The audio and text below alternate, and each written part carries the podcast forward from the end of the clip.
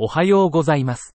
放射線科の IVR の新着論文の AI 要約をポッドキャストでお届けします。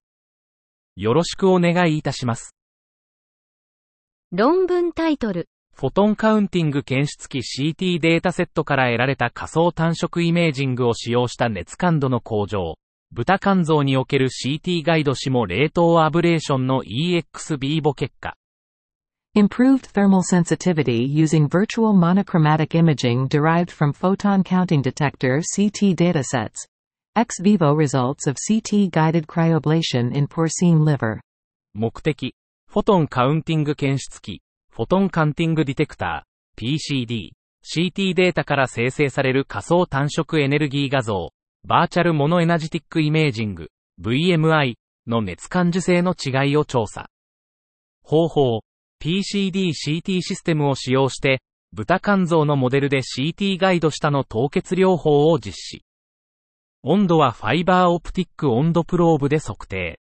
結果、温度範囲、マイナス40、プラス20度で、70ケブ画像の CT 値と温度の間に線形相関が見られた。VMI 再構成を使用すると、熱感受性が70ケブの1.4から60、50、40ケブでそれぞれ1.5、1.7、2.0に増加。結論、PCD-CT データから派生した低ケブ VMI 再構成は、プラス20からマイナス15度の間で最高の熱感受性を示す。論文タイトル。経皮的監視用アブレーションにおける主要の視覚化、ナビゲーション、マージン確認を改善する冠動脈造影及び C-ARM-CT ガイドアブレーション、ヘップ赤が、Hepatic arteriography and C-arm CT guided ablation, HEP-A CAGA, to improve tumor visualization, navigation and margin confirmation in percutaneous liver tumor ablation. 目的、冠動脈造影と C-ARM-CT ガイド化照射、ヘップ赤が、を組み合わせた技術を紹介します。これにより、監視用の経皮的照射における主要の視覚化、ナビゲーション、マージン確認が改善します。方法、2021年4月20日から11月2日までのヘップ赤が予定患者を対象に後ろ向きコホート研究を行いました。結果、合計21人の患者、28の腫瘍が含まれ、技術的成功率は93%、28の腫瘍中26でした。中央値のアンテナ配置偏差は 1mm、範囲0から 6mm でした。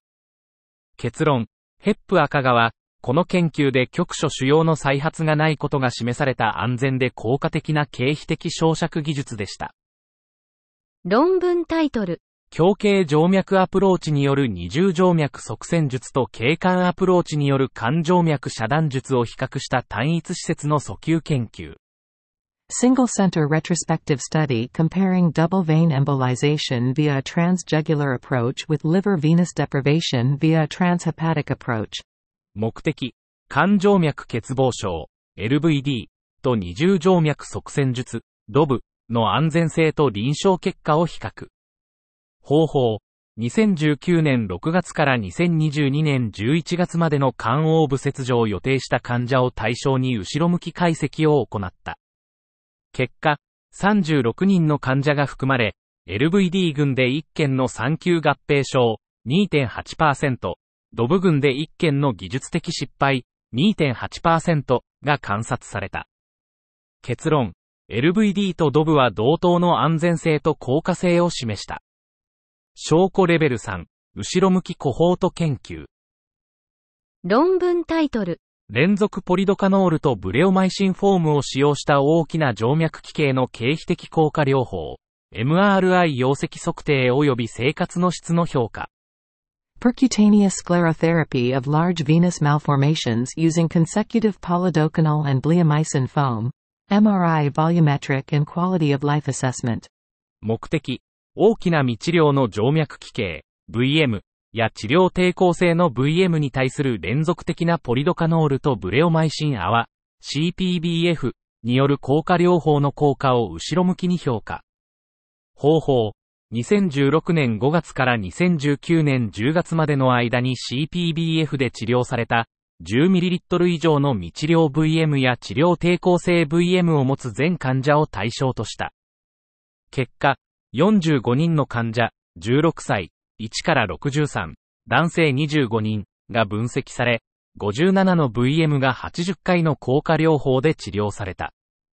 最終的な効果療法後の良好な結果と優れた結果はそれぞれ36%、45分の16と29%、45分の13の患者で達成された。結論。連続的なポリドカノールとブレオマイシン泡による効果療法は、大きな VM や治療抵抗性 VM に対する効果的な治療法であり、副作用は最小限であった。論文タイトル。腹部及び骨盤への鈍心アプローチによる強窓 CT ガイド下経費政権の安全性プロファイルと技術的成功。Safety profile and technical success of narrow window CT guided percutaneous biopsy with blunt needle approach in the abdomen and pelvis. 目的、強窓アクセスによる CT ガイド化政権の成功と安全性を評価。方法、2015年から2018年までの396人の患者を対象に、広窓、ハリケー 15mm と強窓、小なりイコール 15mm に分類。結果、広窓手術は323件、81.5%、競争手術は73件、18.5%。競争群の中央値深さは広層群より大きい。97mm vs84mm。技術的成功率は狭窓100%、73分の73、広窓99.7%、323分の322。